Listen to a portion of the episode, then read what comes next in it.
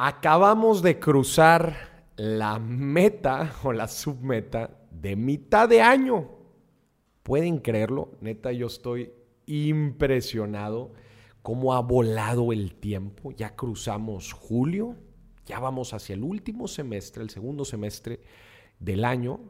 Y justo como todos los cierres de año, inicios de año, la mitad del año es un momento importantísimo para hacer una reflexión de cómo vamos con, nuestros con nuestras diferentes metas. Quizás para algunos ya se sienten muy lejos de aquellas, aquellas resoluciones que nos hicimos al inicio de año. Eh, comer mejor, hacer ejercicio, mejorar con nuestras finanzas, empezar a invertir. Ya parecen estar muy lejos. Pues bueno, pues es que ya pasaron bastantes meses, pero ya vamos hacia el cierre del año justo esta galleta tiene como objetivo hacer una reflexión de mitad de año para poder, eh, pues ahora sí que priorizar actividades, eh, subir, eh, subir las revoluciones o lo que sea que necesitemos hacer para tener el mejor cierre de año posible y obviamente pues vamos a tener el enfoque de las finanzas. Y, y, el ejercicio obligado que tenemos que hacer ahorita a la mitad es sin duda ver cómo es que vamos con nuestro presupuesto, con nuestros ingresos que teníamos planeado, cómo vamos con nuestros gastos. Uno de los mejores ejercicios que me encanta hacer aquí es tu sueldo, multiplícalo por 6. Ese es el dinero que te ingresó, ¿no? Ya sea tu sueldo o cualquier otro, los ingresos que percibes en tu negocio. Multiplícalo por 10, ese es el dinero que te entró en estos seis meses y revisa con cuánto te quedaste al final. ¿En dónde se te fue? Lo que se te fue y qué hiciste con lo que estuviste ahorrando. Este es un ejercicio obligado y te va a dar mucha, mucha carnita de... Eh, obviamente lo que te está funcionando, estos hábitos que te están funcionando, estas decisiones que te están funcionando y lo que no, lo que debes de dejar de hacer, lo que ya te diste cuenta que estuviste cayendo muchas veces por inconsciencia o, por dejarte llevar en, dejarte ir en piloto, en piloto automático. Pero creo que es muy, muy importante hacer una pausa.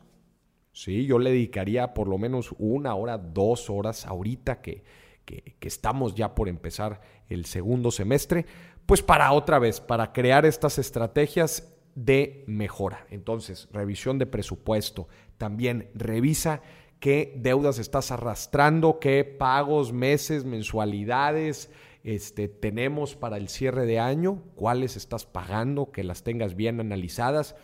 Está bien, definitivamente. Pregúntate, sé muy, haz un juicio de, ¿fue buena decisión? ¿No fue buena decisión? ¿Por qué tomaste, por qué, por qué al final de cuentas te inclinaste a adquirirla y, qué, y, qué, y cómo puedes modificarla, tu toma de decisiones hacia adelante. Creo que, creo que esto es muy relevante.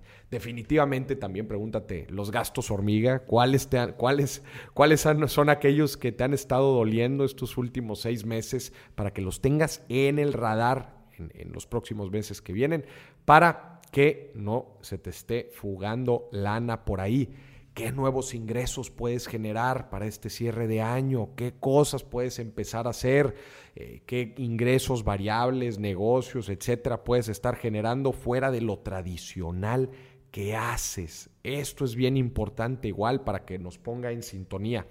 También ahorros e inversiones. ¿Cómo vamos? nuestras metas de ahorro que nos pusimos a, inicio de año, nuestras metas de inversiones, nuestras metas financieras que nos habíamos planteado para este año, ¿cómo vamos? ¿Las pudimos completar? No. ¿Cuánto nos falta? ¿Qué nos hace este? ¿Qué nos falta para completarlo? ¿Qué es importante que empecemos a hacer para, para que sí podamos lograrlas?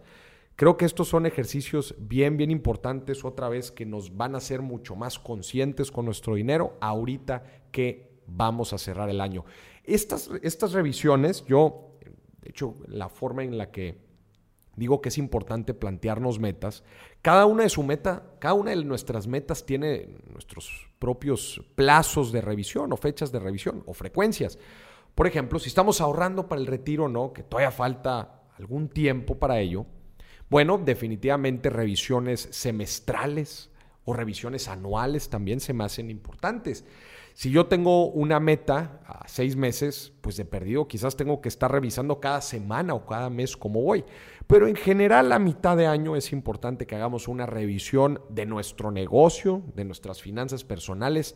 Y cuando hablo de negocio, pues sí me refiero a todos los aspectos de nuestro negocio, proyectos estratégicos que teníamos, eh, retroalimentación con equipos, scorecards eh, y los, mm, los, los indicadores más importantes en el negocio, procesos, ventas, etcétera. Creo que, eso, creo que es importante revisarlo a mitad de año.